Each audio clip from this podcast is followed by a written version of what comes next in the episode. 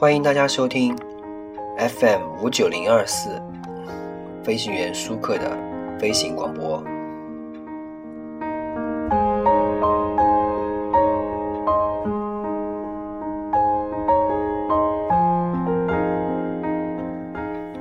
今天我们来说一下这个读史呃历史上的故事。呃，怎么说呢？最近有些人啊说一些高级黑，对吧？有很多很有名的段子高级黑。然后呢，我近这段时间呢，看到网上有一个很有名的这个人就问：“哎呀，你觉得中国历史上有哪些著名的高级黑啊？”然后我就想到了很多很多很有名的高级黑。今天我们就来谈论一下中国历史上很有名的高级黑。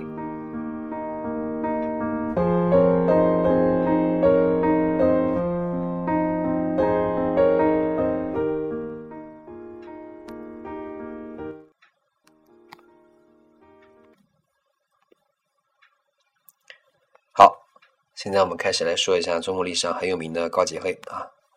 本期的主题就叫高级黑。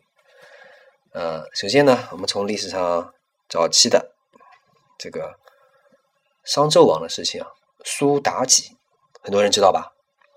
这简直就是黑里没商量，典型的第一个，在《封神演义》啊、《封神榜》小说相关电视剧里面，苏妲己是修炼成精的九尾妖狐。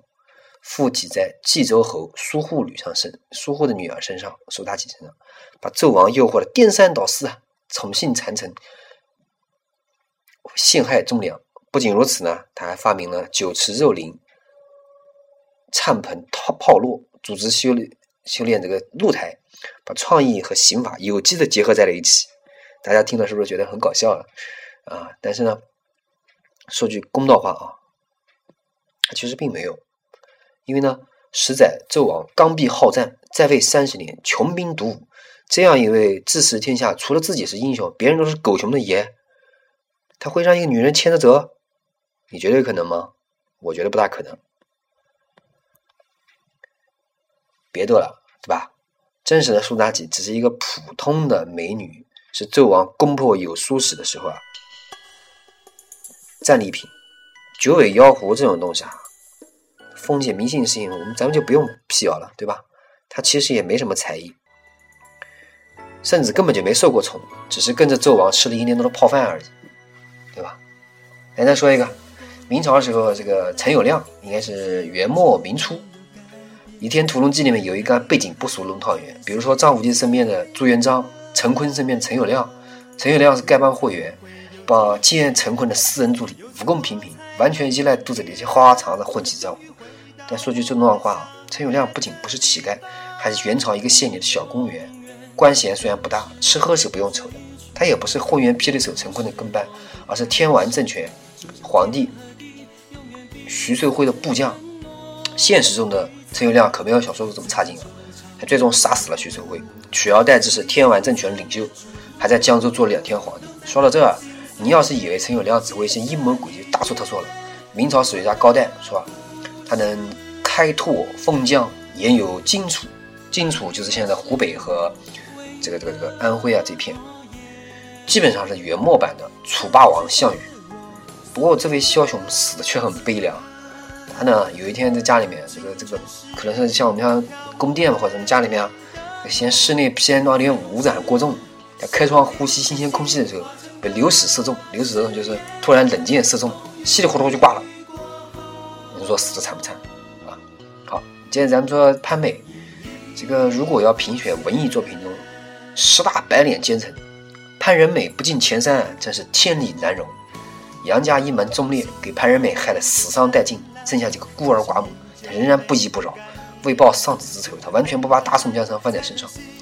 潘仁美原型呢是北宋名将潘美，说句潘美啊，开过国，平过叛，开过疆。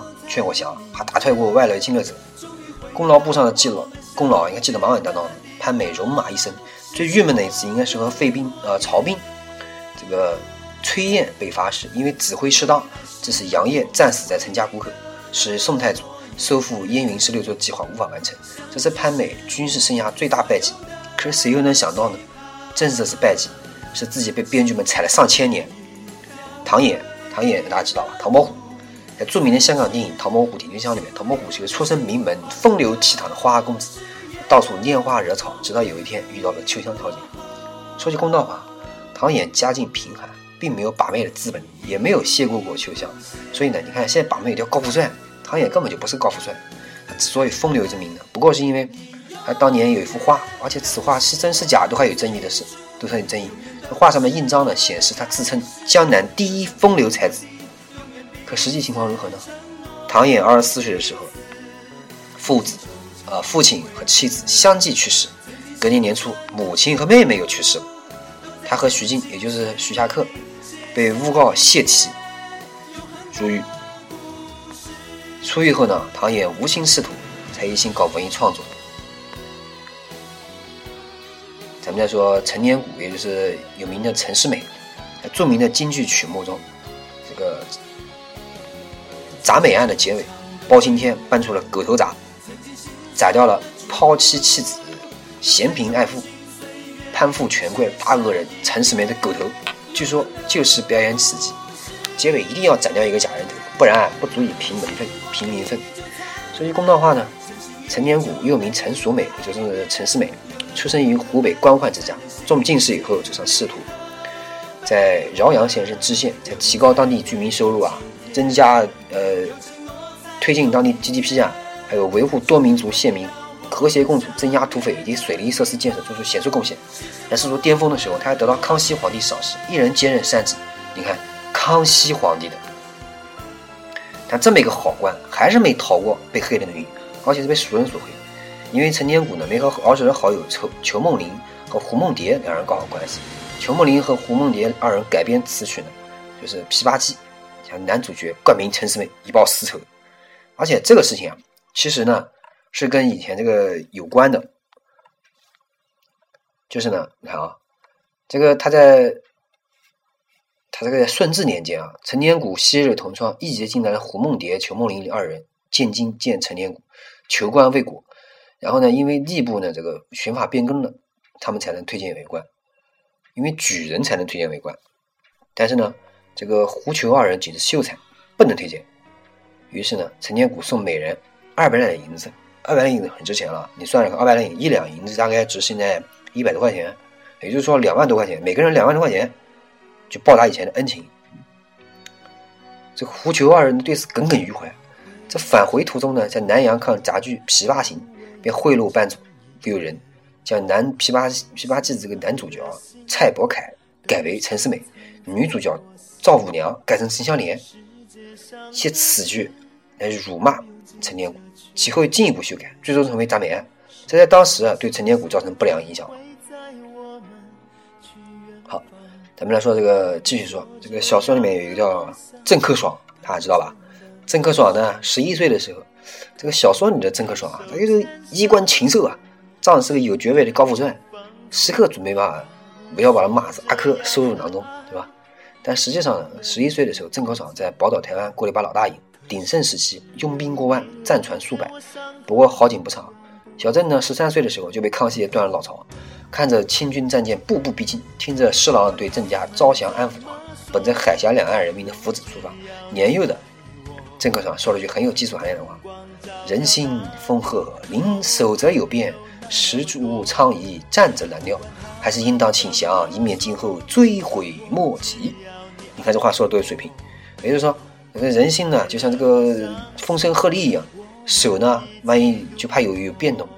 这个十个战士呢都死了呢，这个战呢还不一定能不能胜，还是降了吧，啊。所以呢，此后呢，郑克爽同家人被软禁在朝阳门外的一条胡同里，出门买个菜都要提前两天申请，哪有功夫跟韦小宝抢女人啊？好，然后说刘墉，刘墉呢，呃，从民间戏曲《宰相刘罗锅》，还有这个李保田主演的这个，呃，《宰相刘罗锅》，对吧？啊，这个刘罗锅在大家心目中形象就是一个弯腰驼背、脸上挂褶儿老头，总之就是个丑，生出来就老别人十岁，见面长一倍。那实际上呢？说句公道话，嘉庆帝四十岁出头的时候，有一次嘲笑年老的刘墉为刘驼子。可当时刘墉年纪已经比嘉庆大一倍了，谁八十多岁不驼背啊？但御赐的外号不敢不接着，于是这个绰号在百姓间就流传出来，还被编入了新剧中，是说膝盖中了一箭。刘墉本人虽然不是俊秀小生，但绝对不驼背。刘墉是官二代，他跟着这个乾隆爷干了大半辈子，是个好官。就是去世当天还到单位值班。你看，这个晚上跟同事啊，这个参加完派对以后，端坐而视。你看，好，咱们再说高俅。高俅啊，别人都说，你看大家都都在都在都在都在都在吹捧高俅嘛。这个啊，匈牙利死了一个普什卡普什卡什，匈牙利足球，呃，这个堕落了一千呃几呃五十年，对吧？这中国高俅去世了，这个足球死了一千年，还没有奋起的迹象，对吧？说高俅这个足球技能非常好。好，小说中的高俅呢，把大批好汉逼上梁山，客观上相当于梁山设在京城的人力资源部门，而且他是梁山的人力资源高级 HR，高俅呢是围剿梁山好汉献策最多的人，但他最让读者难忘的恶行，莫过于逼死了林冲的老婆。但实际上呢，说句公道话，早年间高俅只是一个擅长踢球的半职业运动员，退役后给苏东坡当过助理，给书法家王僧呢当过秘书。还跟随林殊出使辽国，后来高俅入朝求子，官拜太尉。宋徽宗退位以后，他就逝世了。小心翼翼过完下半生，欺压百姓的事啊，他就算是有贼心，他也没那贼能力啊。好，咱们再说杨广，这个文艺作品出现最多的隋炀帝杨广，无多数是无恶不作、好色贪婪，活生生就是纣王附体。尤其在演义小说里面，他这个。杀害了自己的亲兄长和亲妹妹，勾搭了父亲的侍妾，最后招致天怒人怒，葬送了隋朝的江山。真实的杨广呢，有三宝：神勇、风雅、长相好，是一个上得战场、下得书房的帅哥，完全是靠自己的能力在黄楚的争夺战胜出。即位之后，他急于成为前无古人后无来者的千古一帝。十四年间呢，开运河，营建东都洛阳，亲征吐谷浑，中间还抽空三游扬州，两巡塞北，一访河右，三至涿郡，这哪是荒废朝政的，简直是故度勤政了。当然了，物极必反，滥用民力，最后还是造成了天下大乱。啊，咱们再说说尹志平，这个很多人可能也比较熟悉。旧版《神雕侠侣》，尹志平是一个痴情道士，因为暗恋小龙女，这个精神恍惚，进而潜入古墓，结果呢，正碰到了小龙女被吸毒妖风点中穴位。就借机侮辱了小龙女，事后呢羞于承认，最终在忏悔懊恼中死于冲霄宫。说句公道话，尹志平是历史上真有其人，他是全真教掌教丘处机的得意弟子，蒙古使臣刘仲禄见丘处机，便是得到了他的推荐。后来呢，尹志平跟随丘丘处机北上北燕京，与现在北京，于大雪山觐见了成吉思汗。他是丘处机前往的十八个弟子中的首席，也就是首席弟子。丘处机去世后遗命尹志平施教，遂成为全真代第六代掌教宗师。真实的尹志平呢，诲人不倦，严于律己，一生视名利如浮云。他不爱小龙女，更不羡慕杨过，因为他根本就不认识这两个怪咖。我和我的小伙伴都惊呆了。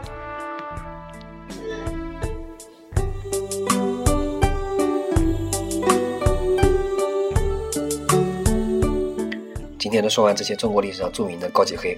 大家觉得是不是很有趣呢？下一期我们看看说什么主题好，大家可以随时私信我。